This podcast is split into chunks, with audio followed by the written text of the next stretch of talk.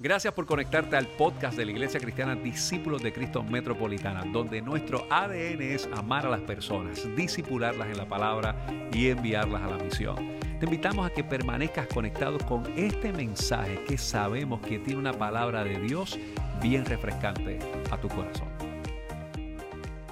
Yo quiero que vayamos a 2 de Timoteo, capítulo 3, versículos 16 y 17, antes de entrar a todo lo que vamos a estar hablando. Y hoy no vamos a hablar del Nuevo Testamento, pero me parece que cuando nosotros vamos a hablar de la Escritura y vamos a hacer algún tipo de énfasis de lo que nosotros estamos hablando en este momento, pues siempre es bueno que nosotros vayamos a eso. 2 de Timoteo, capítulo 3, versículos 16 y 17. De hecho, si usted ha sido criado en la iglesia o ha participado de la iglesia en algún momento en la historia, con toda probabilidad usted sabe esto. Dice, toda la escritura es, inspirada por Dios y es útil para enseñar, para redarguir, para corregir, para instruir en justicia, a fin de que el hombre de Dios sea perfecto, enteramente preparado para toda obra.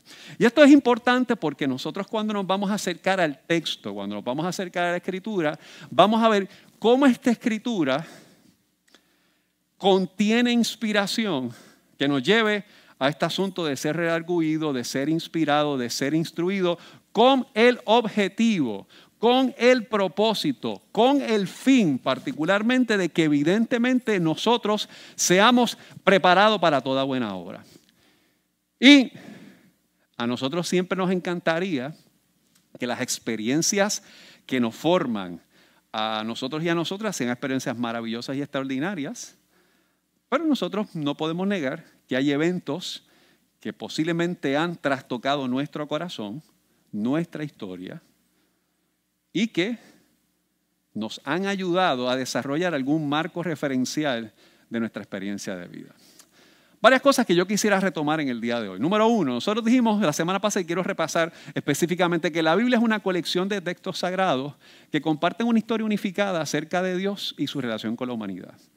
Eh, cuando hablamos de la Biblia, nosotros no hablamos acerca de un libro, hablamos de, una, de múltiples libros. Específicamente, nosotros nos vamos a hablar acerca de 39 libros que están en el Antiguo Testamento, 27 libros que están en el Nuevo Testamento. Estamos hablando de 66 libros. Y como dijimos la semana pasada, cada uno de esos libros tienen diferentes eh, secciones. De hecho, la semana pasada nosotros hablamos acerca del Pentateuco, que son los primeros cinco libros de la Biblia, que son Génesis, Éxodo, Levítico, Números y Deuteronomio, y que hablamos que el Pentateuco nos da el mapa de lo que Dios traza para su relación con nosotros, y que específicamente destacan que Dios es santo y que es fiel a su pueblo y a sus propósitos para, con la creación y que hace un pacto específicamente con la humanidad.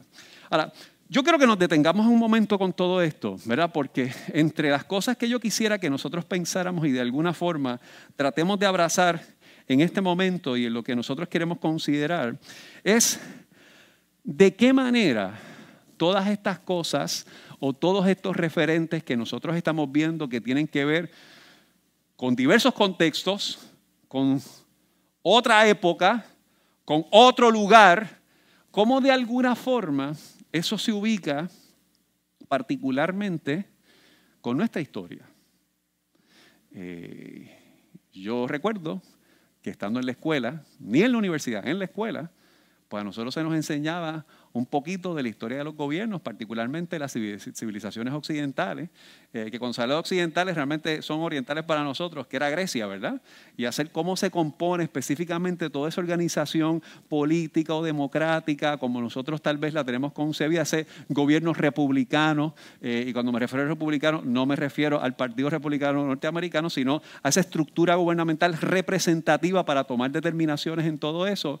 Eh, y de alguna forma se han ido adoptando en estos entornos, naturalmente por la influencia que hemos nosotros tenido de las comunidades europeas que llegaron a nuestras costas hace gululún, gululún de tiempo, ¿verdad? En algunos casos 500, en algunos casos 300 años, distintamente de donde nosotros estamos ubicados en todo eso. Ahora, yo creo que nosotros pensemos en esto dos, en dos instancias, ¿verdad? Cuando nosotros hablamos de la historia, cuando nosotros hablamos acerca de los referentes de lo que ocurre alrededor de nosotros, yo diría que nosotros tenemos, que tener como dos planos, ¿verdad? Está lo que es el macro, ¿verdad? Lo que sucede el macro, ¿verdad? Lo que sucede a nivel general y lo que es el micro, que es lo que sucede en los actores de la, historia. ¿verdad? Cuando nosotros pensamos eh, si nosotros hablamos a nivel de Puerto Rico, ¿verdad? Para, para hacer un ejemplo particular, si nosotros hablamos acerca de la Junta de Supervisión Fiscal, que es algo que ha estado sucediendo en los últimos años, pues naturalmente es un aspecto general, pero eso tiene un impacto en la vida de David, distinto tal vez a la vida mía de Eliezer o de María, o Judy, o de la crema de la crema María Rodríguez, ¿verdad? O de Piti, el mejor de los mejores. O sea, de alguna forma u otra tiene algún impacto distinto y en esas microhistorias particulares de estos actores tiene un resultado. Pero hay algo general que está sucediendo que de alguna forma afecta a todas las personas. Y yo creo que pensemos en esto, porque si nosotros nos tomamos el tiempo con madurez, con una mirada responsable, sobria, acerca de qué nos puede decir la escritura, no solamente podemos tener una comprensión o un acercamiento de los eventos en la medida que suceden, pero también pudiésemos decir que podemos vernos retratados o retratadas en esas microhistorias, en nosotros como personajes de todas estas circunstancias que afectan realmente el escenario social de todo eso. Cuando, si nosotros hacemos un repaso general de lo que hablamos la semana pasada del Pentateuco, yo quiero entrar en todo eso, pues dijimos que Dios se revela desde la creación. Y, para mí la revelación de Dios de la creación es algo tan extraordinario porque Dios se revela creando desde la oscuridad y el caos. Y su palabra da orden. Hablamos de la, del comienzo de la humanidad, específicamente de Israel. Hablamos acerca del rescate de Israel de la esclavitud. Usted sabe que el pueblo de Israel específicamente estuvo esclavizado en la tierra de Egipto. Hablamos acerca del desarrollo del pacto de Dios con Israel y ahí hicimos bastante énfasis la semana pasada. Y hablamos de la muestra y la gracia y la misericordia de Dios durante el tránsito por el desierto del pueblo de Israel. Es decir, si nosotros miramos desde perspectiva teológica básica, esta historia a nivel general, en el macro, ubica que hay momentos en que nosotros nos sentimos esclavizados hay momentos que nosotros intentando encontrar un destino, intentando encontrar una meta, intentando llegar a lo que entendemos que inclusive Dios quiere para nosotros, transitamos en un escenario desértico. Mira, ayer yo estaba corriendo en San Juan, me conté con, los, con los planking guys, plugging guys. Y Marisol se empeñaba en sacarme una foto y yo no podía ni pararme porque el aire se me estaba yendo. yo, te quiero mucho, Marisol. Mira, eh, y en ese, en ese tránsito, aunque la meta es llegar a cumplir X cosas, durante el proceso, el, calor que había ayer era, no hay manera, era demoníaco. Mi, celular decía que la temperatura estaba en 84 grados, pero después decía feels like 100. Horrendo. Así que en algún momento, si utilizamos esa cuestión analógica y metafórica, nosotros nos encontramos con que aunque las circunstancias puedan parecer o indicar que son de una manera, se sienten distintas. Y el pueblo de Israel en su desierto que yo tenía la ventaja de que tenía la brisa caribeña. Como quiera, me estaba, me estaba, bien fatigado, obviamente por la, porque, la, porque la temperatura estaba bien alta. El Pentateuco nos dice que para nosotros entrar a la tierra prometida, es decir, a la meta, a lo que entendemos que inclusive Dios nos ha invitado a alcanzar y llegar, el desierto es la realidad. Eso es parte de la dinámica. A veces tenemos que ser definitivamente liberados de aquellas cosas que nos atan, pero eso no quiere decir que después se pone cool and clean. Hay escenarios que tenemos que pasar por desiertos. Por eso, leer la escritura a mí me parece que es extraordinario. Por eso leer la Biblia y acercarnos a ella con esa madurez, ¿verdad? Y con, ese acercamiento, yo diría, responsable, aún hoy que es PG-13. nosotros considerar qué realmente el texto nos dice a nosotros. Nosotros estamos intentando que durante las próximas seis semanas, ¿verdad? empezamos la semana pasada, esto va a durar siete semanas, nos acerquemos al texto bíblico y ver las secciones de la Biblia. La semana pasada hablamos del Pentateuco, así que mire, esa, usted la puede tachar ya. Eso no quiere decir que lo discutimos porque apenas discutimos Deuteronomio capítulo 6 del 4 en adelante y eso es a menos una ínfima parte y lo que voy a hacer hoy también es una ínfima parte de la segunda sección que son los libros históricos.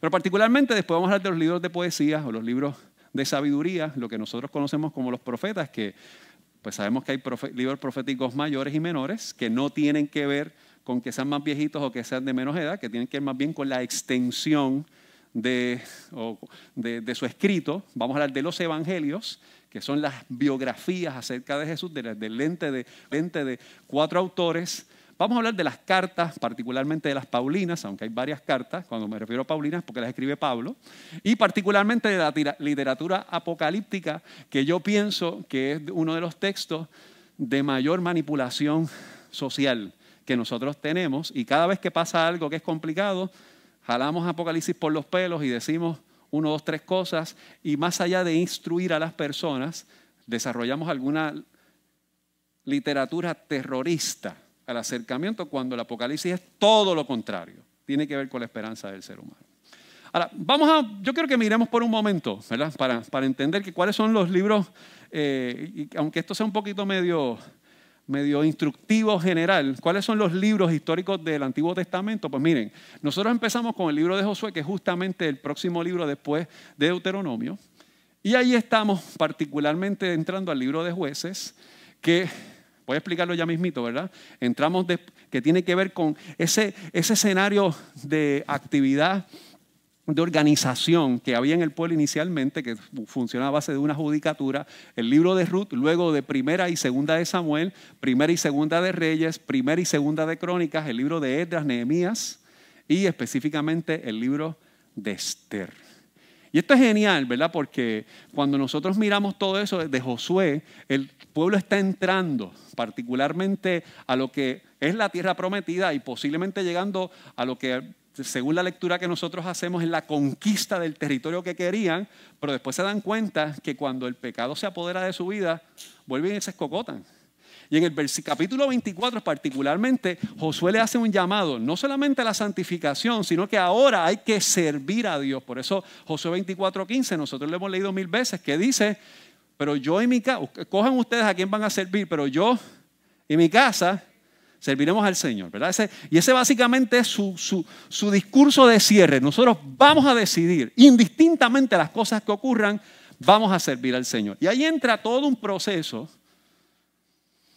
de otros jueces y juezas, porque inclusive ahí hay una muchacha que se llama Débora, que es parte de las juezas, ¿verdad? Mujeres que son parte del pueblo de Israel en ese proceso de dirigir y que se organizaban, pero suceden algo que vamos a hablar un poco en el día de hoy, que son ciclos y que yo llamaría ciclos enfermizos en la historia de las personas y que afectan. Y después empieza toda una historia monárquica que la vemos en primeras, entre primera y Samuel, segundas, primeras reyes, segundas reyes y las, y, las, y las crónicas, hasta eventualmente entrar en una reconstrucción porque lastimosamente ese pueblo prácticamente fue destruido, fue cautivo y hay una historia de cómo puede reconstruirse, aún cuando habían sido otra vez en otra generación, esclavizados o exiliados por Babilonia y por Asiria.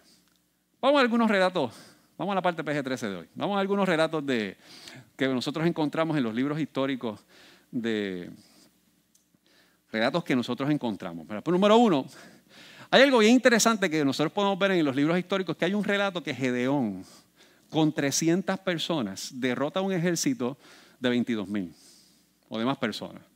Y lo curioso es que según el relato, él lo hace con unos cántaros y con unas antorchas y gritando. Cuando él dio la señal, gritaron, rompieron uno, unas vasijas y entraron con las antorchas y con eso derrotaron un montón de gente, según lo que nos dice el libro, el libro de los jueces. Hay unos osos enviados por Eliseo, porque le dijeron viejo calvo.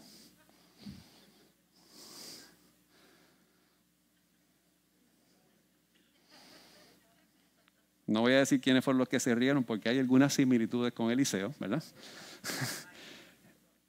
y él envía o manda, y hay unos osos una historia trágica, y devoran a unos niños que se estaban burlando de Eliseo. Eh, hay un rey obeso que se llama Eglón, que a Ot le pone una daga de 12 pulgadas, ¿verdad? O de 30 centímetros, según básicamente las medidas, y se la, se la pone por la barriga. Y dice el relato bíblico que la forma que muere, eso es una versión R, no lo puedo decir, ¿verdad? Pero el hombre escapa por la letrina de esa casa, a ese nivel para que no lo, para que no lo tomen. Eso es bíblico, no me lo estoy inventando, ¿verdad? Eh, hay, un, hay, hay, un, hay está la historia de Sansón y Dalila, la relación entre este hombre y esta mujer, que es una relación totalmente enfermiza. Totalmente enfermiza. Este hombre pensaba que porque tenía fuerza, que porque tenía carisma, pues él podía dominar cualquier cosa. Se ubica con esta mujer que realmente lo que hace es que lo sonsaca y a la menor provocación, sin darse cuenta, él pierde su capacidad. Y esa historia la hemos visto en miles de hombres y de mujeres que piensan que por su capacidad, por su posición, por su fortaleza, son capaces de dominar otros aspectos de su vida, pero realmente son muy débiles de carácter. Y por más que hablen, que hablen de Dios y por más cosas que puedan predicar y por más cosas que puedan sentir el apoyo de Dios en algunos momentos de su vida, si en el interior de sus relaciones humanas no son tan fuertes, y no me refiero a que sean opresivos, que no tienen un carácter de sus valores bien cimentados, se van, como decimos por ahí, con los panchos y se en todas esas cosas. Josías, según los relatos de crónicas, comienza a reinar a Judá a los ocho años. Y lo interesante es que, según los relatos de, crónicas, pone que las reformas de Josías son el despertar de avivamiento de ese pueblo por mucho tiempo. Eh, David mata a 200 filisteos y le entrega los prepucios a Saúl. PG-13, dije hoy. Eso es grotesco. Salomón ordena que corten un bebé por la mitad. La mujer ahí dice, ese es mi hijo, no, ese es mi hijo, ese es mi hijo, pero vamos a hacer algo, búscate, búscate una espada, vamos a picarlo. La mitad para una y la mitad para otro, ¿verdad?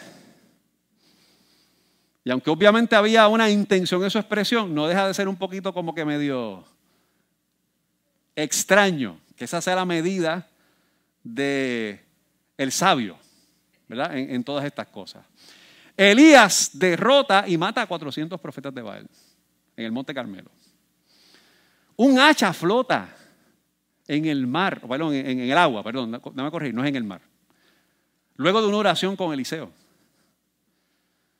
Y una reina, que es como cierra eh, los libros históricos, llamada Esther, salva a todo su pueblo de un genocidio por el rey Azuero.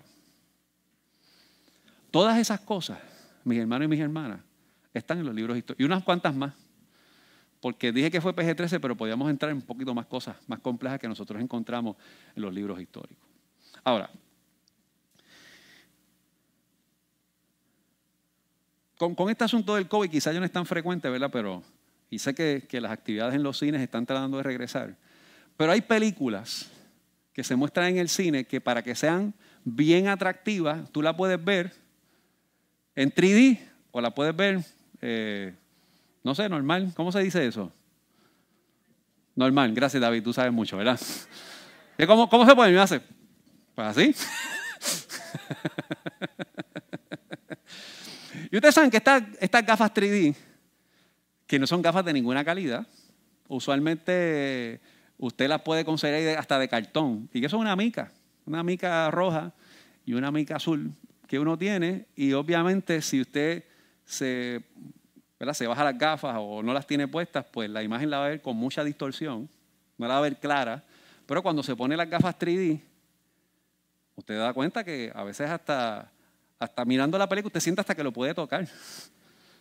Y, de repente puede ser que en, algún efecto usted se baje porque sienta que le va a dar. La, cuestión que pasa ahí en la, en la película, ¿verdad?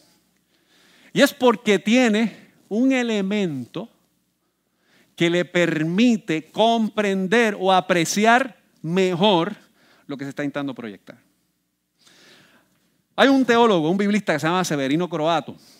Eh, yo imagino que Luis Guillermo lo tuvo haber conocido en algún momento dado, profesor del seminario, falleció hace unos cuantos años atrás, argentino. Y Severino Croato escribió un libro acerca de la interpretación que él decía que nosotros cuando nos acercamos al texto bíblico tenemos que tener 3D. A mí se me ocurre llamarle las gafas 3D del lector. Y él dice, las 3D es número uno, hay que saber lo que hay detrás del texto. Que en otras palabras es el contexto. Eh, si usted va a un caso en un tribunal y hay una declaración jurada o hay algo que se dice, pues naturalmente hay que conocer los hechos. Con lo que se dice no es suficiente para comprender lo que ocurrió. Hay un contexto. Eso es lo que se llama el detrás. La cuestión sociológica, histórica, todos esos eventos que nosotros dijimos acá. Croato le habla la segunda de lo que él llama el dentro del texto, que es el lenguaje. Eh, yo conversaba casualmente ayer con, con Raquel, nos fuimos a un viaje filosófico, de esos que resolvemos el mundo en un momento dado, pero, no lo logramos resolver, pero nuestra mente sí. Bueno, ustedes me entienden. Eh, y estamos hablando del concepto de seguridad en español, que tiene diferentes entornos, ¿verdad? Porque en inglés es safe, pero a veces cuando pensamos en seguridad, realmente no pensamos en safe, pensamos en lock, que es cerrar, ¿verdad? Eh, y, tiene, tiene connotaciones distintas, pero cuando usted entiende lo que dice, ¿verdad? Porque cuando vamos al griego o al hebreo, lo que lee, lo que está escrito, ese es el dentro. Pues no es lo mismo que yo de un significado, por ejemplo, yo siempre utilizo esta palabra, este concepto, si yo digo, él se cayó, pues usted puede pensar que él hizo silencio o que él se tropezó. Ahora, si usted tiene buena ortografía y tiene doble L, usted sabe que hizo silencio. Pero si tiene Y, usted sabe que se tropezó. Pero si usted lo oye y no lo lee, pues usted puede pensar, either way, o se tropezó o hizo silencio. Ese es el dentro. O las dos, o las dos. Gracias, David. eres bien inteligente, ¿verdad? Voy a consultarte cada, un poquito más, ¿verdad? Tu sabiduría me ayuda bastante. Y el delante es cuando yo sé el contexto y lo que dice, yo puedo tener una buena interpretación de lo que eso significa. Yo creo que nuestro país a veces tiramos de la baqueta cuando leemos la Biblia. Decimos lo primero que se nos ocurre cuando lo que leemos y no comprendemos los contextos, no comprendemos el texto y decimos lo que sentimos porque no nos pusimos las gafas 3D. Y cuando usted habla con un ser humano, hay veces, hay veces que nosotros nos enteramos de algún suceso público y lo primero que nosotros adjudicamos es lo que nosotros escuchamos por la prensa, que en muchas ocasiones es cierto. Es más, en la mayor parte de las ocasiones es cierto. Pero todas las historias tienen diferentes ángulos. Y cuando usted se sienta a escuchar la historia y dice, oh, uno, algo que uno ha aprendido en el proyecto, en, la disciplina de la consejería pastoral, es que todas las historias tienen, no dos versiones, múltiples versiones. Y sin descartar lo que una persona dice, porque esas son sus sensaciones y sus emociones, eso no descarta lo que piensa, lo que siente o lo que vive la otra parte o las otras partes involucradas en el proceso. Y yo quiero que nosotros pensemos en la vida porque cuando vamos a acercarnos, y ahorita vamos a hacer algún, un solo reflexión sobre el texto bíblico, pero tratando de hacer un, análisis de lo que es la primera de lo que hay detrás. ¿Cómo eso se relaciona con nosotros? Eh, paréntesis, para mí es importante que nosotros establezcamos estas pautas de cómo estudiar la Biblia para que empecemos a desarrollar estudios bíblicos pertinentes y que los podamos entender. Pero si arrancamos y no explicamos cómo hacemos estas cosas, pues volvemos a seguir tropezando con lo mismo hasta que no tengamos las herramientas para poder acercarnos al texto. ¿Qué alcance tienen los libros históricos? Y yo quiero eh, acercarme a esto de alguna manera y que se ubique en, en, todo lo que estamos hablando. Pues miren, los libros históricos, cuando nosotros los miramos en general, está la entrada a la, tierra, la entrada a la tierra prometida, está la toma de la tierra prometida, está el rechazo a Dios y a su ley. ¿Y qué es lo que únicamente falta para que la gente se olvide? Una generación. Vamos a explicar eso ya mismito. Hay la división de dos reinos. Así que hubo algo concebido y constituido de una manera, pero en el camino se dividió. Hay matrimonios que empiezan y después asumen caminos diferentes. Hay relaciones de negocio que comienzan con un proyecto en sociedad extraordinario y de repente esa sociedad se separa. Así que la Biblia habla nuestra historia. Captura realmente nuestros propios dilemas. Lo que pasa es que a veces la miramos de la baqueta.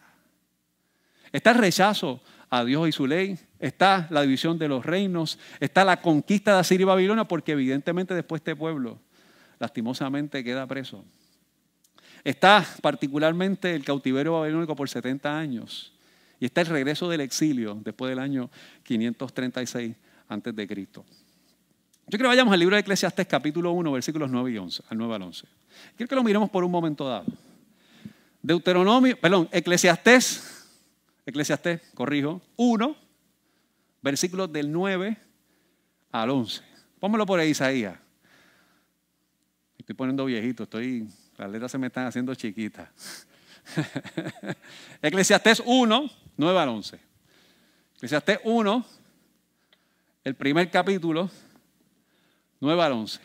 Mira, mira qué interesante lo que, lo que dice esto. Pónganle la nueva traducción viviente si es posible. Este, mira, mira cómo lo dice eh, eh, eh, esta manera. ¿Qué es lo que la historia no se hace más que repetirse? Y ya todo se hizo antes. Mira lo que dice el, el sabiondo de Eclesiastés. No hay nada realmente nuevo bajo el sol. A veces la gente dice, esto es algo nuevo, pero la verdad es que no lo es. Nada es completamente nuevo. Ninguno de nosotros recuerda lo que sucedió en el pasado y las generaciones futuras tampoco recordarán lo que hacemos ahora. ¿Qué es lo que está diciendo el autor de Eclesiastes? que lo que usted cree que es novedoso hoy, si usted lee la historia, usted se da cuenta que usted está repitiendo los eventos de otros. Miren, hay un dicho por ahí que dice que el pueblo que desconoce su historia está destinado a volverla a vivir.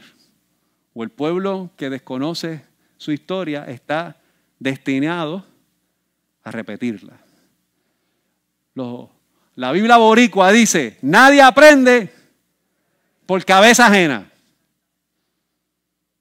Debería ser que la gente aprendieran por cabeza ajena. Y de hecho hay gente que se mira en el retrato de otros y no lo hace. Yo, yo todavía me pregunto, sinceramente, ¿por qué es que nosotros seguimos teniendo políticos corruptos? No lo puedo entender. No lo puedo entender. No lo puedo entender. Yo quisiera que me lo estuviese inventando. Yo, yo no logro entender cómo es posible que nosotros tengamos personas que sabiendo los riesgos que hay en cometer una falta de infidelidad en una relación, insistan en hacerlo. La data está ahí. Las experiencias están ahí. Yo voy a explicar esto. Yo, he escuchado a varios médicos y varios médicos de la iglesia. Dice, yo no puedo entender cómo la gente no quiere ponerse una mascarilla, no se quiere vacunar. Porque ellos ven constantemente frente a sus ojos el riesgo y los resultados de todo eso. La data está ahí. No es nada que nos estamos inventando. Y pasamos constantemente en eventos cíclicos sin darnos cuenta. Volvemos a repetir la historia porque no tenemos, digo yo, la babilla de hacer un cambio de ruta. Yo creo que vayamos al libro de Segunda de Crónicas, capítulo 7, versículo de 14 al 21. Segunda de Crónicas, capítulo 7, versículos del 14 en adelante.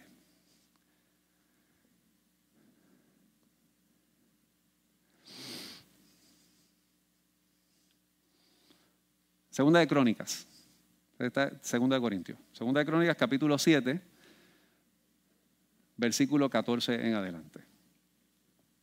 Mira cómo dice la escritura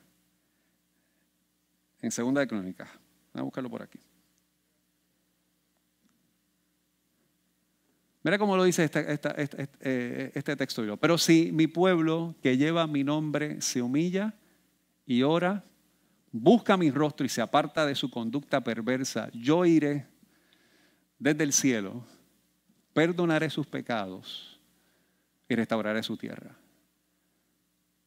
Mis ojos estarán abiertos, atentos a cada oración que se eleve en este lugar, pues he elegido este templo y lo he apartado para que sea santo, un lugar donde mi nombre será honrado para siempre. Lo vigilaré sin cesar porque es muy preciado a mi corazón. En cuanto a ti, si me sigues esto es bien importante. Si me sigues fielmente como lo hizo tu padre David y obedeces todos mis mandatos, decretos y ordenanzas, entonces estableceré tu, estableceré tu dinastía en el trono, pues hice este pacto con tu padre David cuando le dije, uno de tus descendientes siempre gobernará a Israel. Sin embargo, si tú o tus descendientes me abandonan y desobedecen los decretos y los mandatos que les he dado y sirven y rinden culto a otros dioses, entonces desarraigaré al pueblo de la tierra que le he dado, rechazaré este templo que hice, santo para honrar mi nombre, haré que sea objeto de burla y de ridículo entre las naciones. Y aunque ahora este templo sea imponente, todos los que pasen por allí quedarán horrorizados y preguntarán, ¿por qué habrá hecho el Señor cosas tan terribles a esta tierra y a este templo? Fíjense, cuando nosotros miramos este texto, que yo lo he escuchado en cuanta manifestación evangélica en este país, que usted no tiene ni idea. Hacemos una concentración. Segunda de Crónicas 7:14. Si mi pueblo se humillare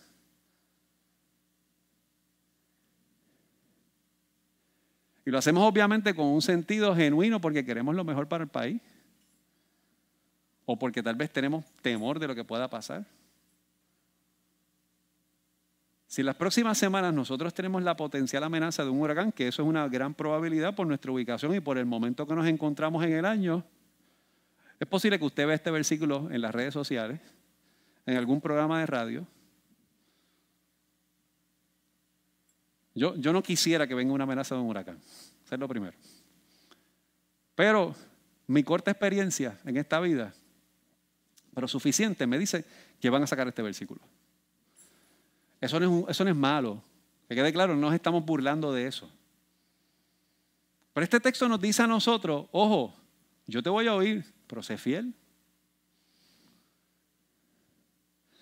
¿Cuál es el conflicto de esta situación y por qué los libros históricos son importantes que nosotros lo veamos en este entorno? Porque realmente el pueblo de Israel tenía la costumbre, yo quisiera que miremos este, esta imagen, ¿verdad? De vivir en ciclos. Y constantemente, si usted mira desde el primer libro eh, histórico, que particularmente tiene que ver con, con el relato específico de jueces, usted va a ver que constantemente el pueblo entra en una tensión cíclica, frecuente, donde de repente pues hay momentos de descanso y de paz, hay apatía con Dios, hay un rechazo a lo que ocurre con Dios, hay una opresión como resultado inmediato de eso, entran en un proceso de confesión y de arrepentimiento, hay una respuesta de Dios y vuelve el descanso y dice, ¿verdad? Si usted lee un poco general, no, no podemos entrar en todo el detalle, que usted lee el libro de los jueces, ese proceso de paz tendía a durar como unos 40 años, en algunas ocasiones 30 años, en algunas ocasiones un poco más de 40 años, que técnicamente el relato histórico está diciendo que los espacios de remanso eran mayores a los espacios de opresión. Pero pasaba algo en esa generación, porque se entiende que en estos bloques de 30 o 40 años pasa una generación nueva. Hay una nueva generación. Pero pasaba algo en esa generación que olvidaba su historia. Que nos relajamos demasiado. Como decimos ahora que está de moda, que bajaron la guardia. No baje la guardia. Que de alguna forma todo esto que nosotros estamos viviendo, que entendemos que es el resultado de la provisión de Dios, del orden social, algo, nos acomodamos, nos estamos para atrás y olvidamos lo esencial. Y de repente, ¡pa! El ciclo. ¡Pa! Volvimos a caer esclavizados. Y entonces, aquí hay que entender un poco lo que son los contextos. No vengamos con esta cosa que fue que Dios nos castigó y nos mandó una maldición, mi hermano. Usted se la buscó. No me diga a mí que si usted, siendo administrador de unos fondos de dinero, hace lo que se le antoja, fue Dios que le dijo a las autoridades que lo arrestaran como castigo. ¿Usted sabe lo que dice la ley? Si le fabrican un caso, eso es otra cosa. No me diga a mí que si usted ahora se ganó el desprecio de su familia porque decidió no ser un esposo o una esposa presente, es que Dios ahora los puse...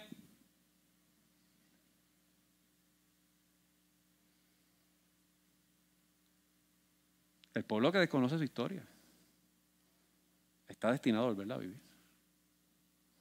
Entonces, los libros históricos no meramente son un ejercicio de relatos generales de otra época y de un entorno, es que nos retratan en nuestra conducta social.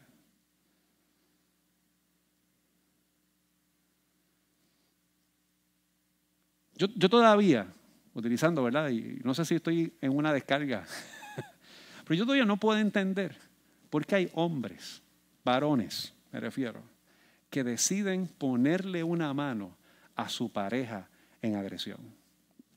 No, no lo voy a entender. yo, yo pienso que la campaña pública y la educación ha sido atosigante para volver a recurrir a lo mismo. No, no lo entiendo.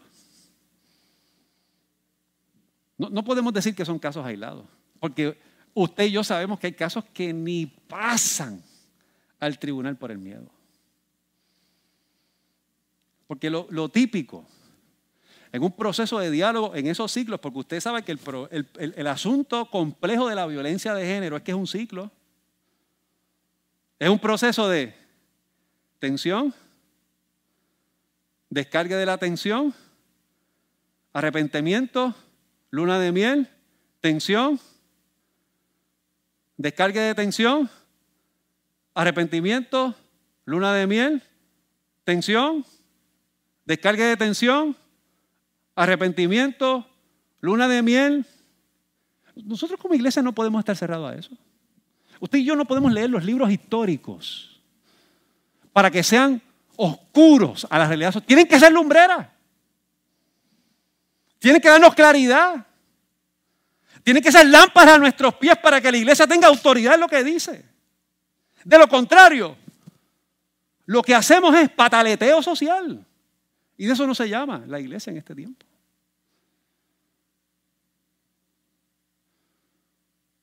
Salomón, consagrando el templo, Dios le dice, si mi pueblo me oyere y se humillare, yo iré de los santos cielos, perdonaré y sanaré su tierra. Pero ojo, guarda mis estatutos.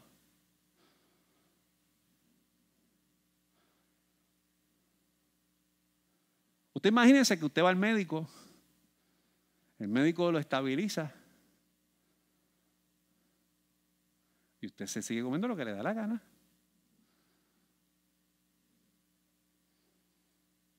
Pues la próxima vez quizás no lo atiende el médico.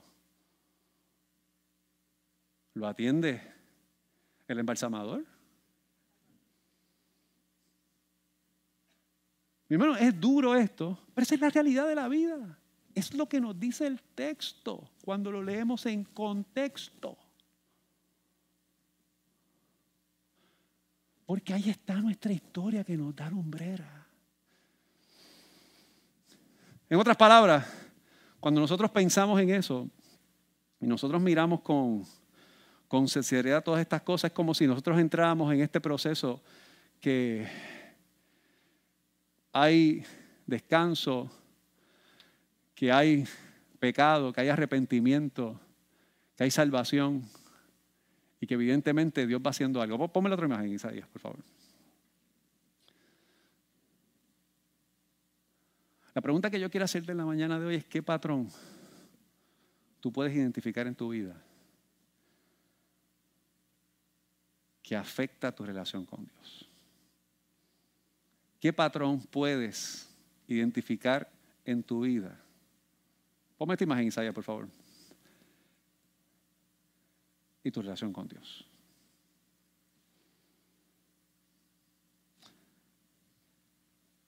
Porque nos guste o no nos guste, nosotros también pasamos por ciclos. Entonces la historia de los jueces es nuestra historia. El pueblo de Israel, cuando de repente tenía jueces y volvían a hacer lo que les daba la gana y caían oprimidos, se arrepentían, Dios enviaba un juez, un nuevo, una nueva figura salvífica los liberaba. Y cuando volvían dijeron, no, tenemos que cambiar el modelo, queremos un rey. Pero no querían un rey para organizarse realmente, que querían ser como los demás. Tenían un complejo de inferioridad. Y el primer rey, ¿qué buscaron? Un tipo, ¡pum! Cortado, alto, fuerte, Saúl, que metía miedo. Y se salió siendo un muchacho temeroso. Después vino otro que se llamó David, que Crónicas lo pinta como una persona adoradora, pero Reyes pone adúltero, matón. Hay lados de la historia. Y cuando quiso hacer el templo, Dios le dijo, no, tú no vas a hacer el templo, va a ser tu hijo Salomón. Y Dios le dice a Salomón, si tú, si el pueblo me oye, se arrepiente, yo sanaré la tierra. ¿Y qué hizo Salomón eventualmente? afectó el templo. Decidió, por la pasión por otras mujeres, ubicar altares para esos otros dioses y cayó en lo mismo.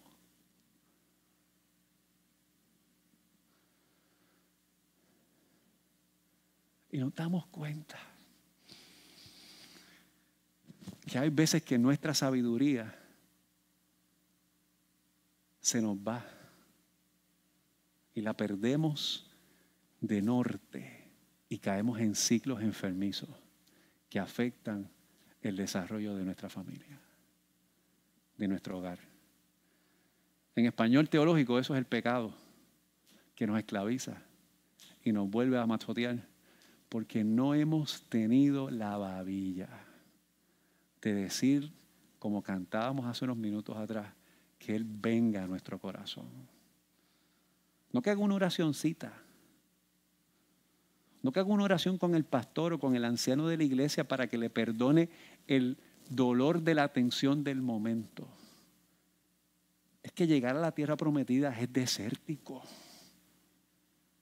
Es tenso. ahí hay gracia y provisión de Dios. Pero llegar a la tierra prometida tiene sus retos.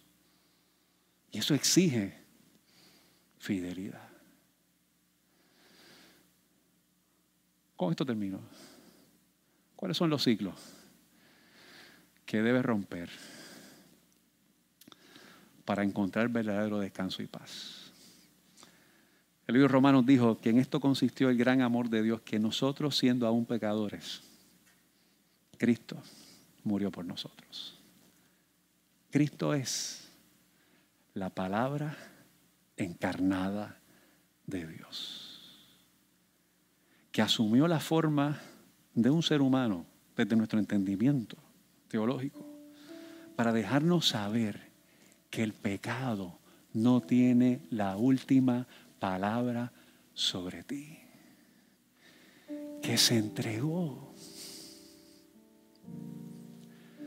para que entendamos que no hay que seguir en la misma ruta, que hay rutas nuevas que podemos comenzar a tomar en la vida.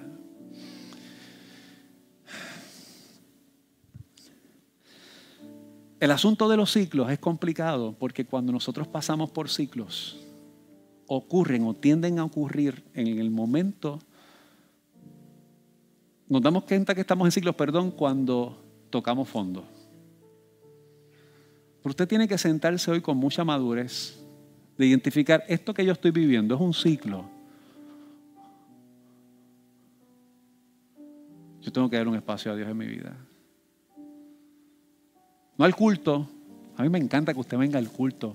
Me encanta que vengamos al culto y que adoremos al Señor. Pero usted y yo sabemos que esto es parte de, pero no es la solución. Que esto añade, agrega valor, pero hay un asunto fuerte que tenemos que nosotros entender ahí que hay cosas que tenemos que romper. Para que nuestro templo no sea objeto de burla, horrorizado, como termina diciendo ese relato. Que la gente que pase por ahí, Dios, pero ese muchacho no era el que predicaba allí. Ese hogar no era el que se comía los nenes crudos haciendo misiones y escribiendo en Facebook cuánto versículo bíblico se les antojaba. Porque tal vez habían ciclos que no tuvimos el valor de ponerlos a los pies de la cruz. Quiero invitar al ministro de alabanza que se vaya ubicando aquí al frente. Hay un cántico que yo quisiera que entonemos en esta mañana. Y que está ubicado en el libro de los Salmos. Y es un cántico que tiene que ver con la honestidad. Miren, usted y yo, todos, y digo yo porque yo soy parte del, de la iglesia, el hecho que yo sea pastor no me hace a mí mejor que nadie. Soy tan ser humano, tan frágil como todos nosotros.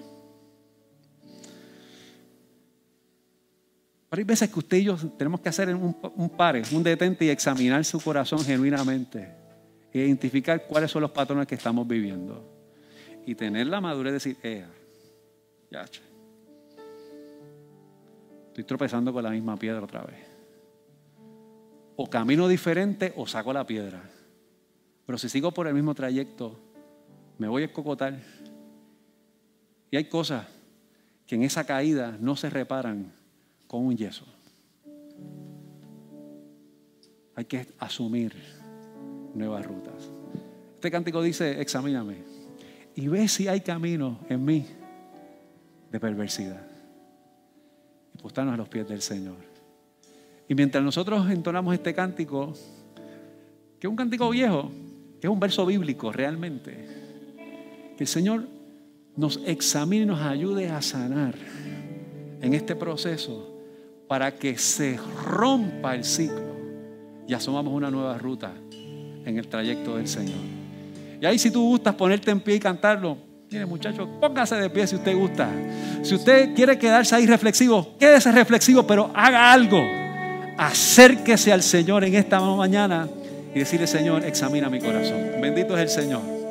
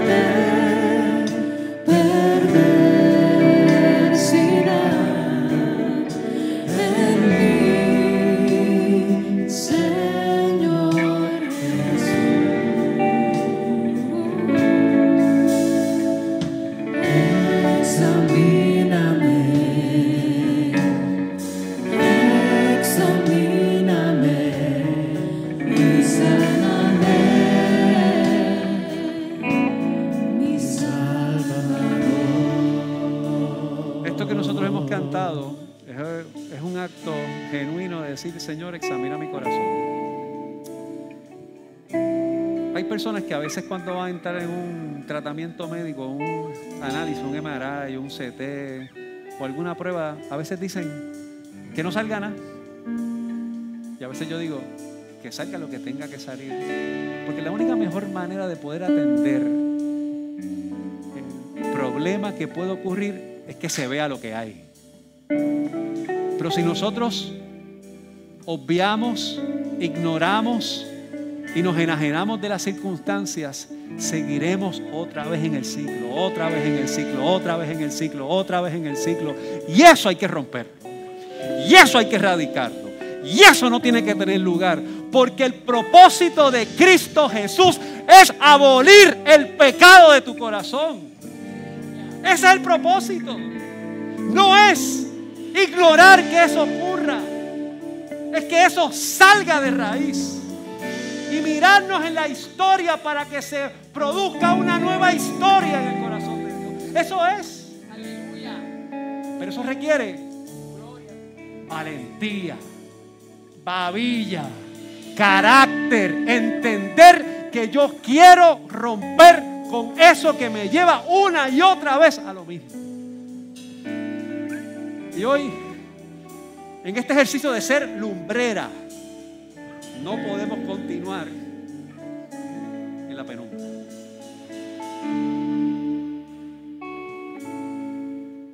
Y usted sabe si sus pecados son PG-13 o son más profundos. Pero a Dios eso no le importa. Porque Dios quiere restaurar su corazón. Y yo quiero decirle hoy con el corazón en la mano, respetuosamente, si usted entiende que usted necesita oración, que usted ahí donde está, levante su mano. Y nos vamos a acercar a orar con usted. ¿Habrá alguien que diga, yo necesito la oración esta mañana? Dios te bendiga. ¿Habrá alguien más?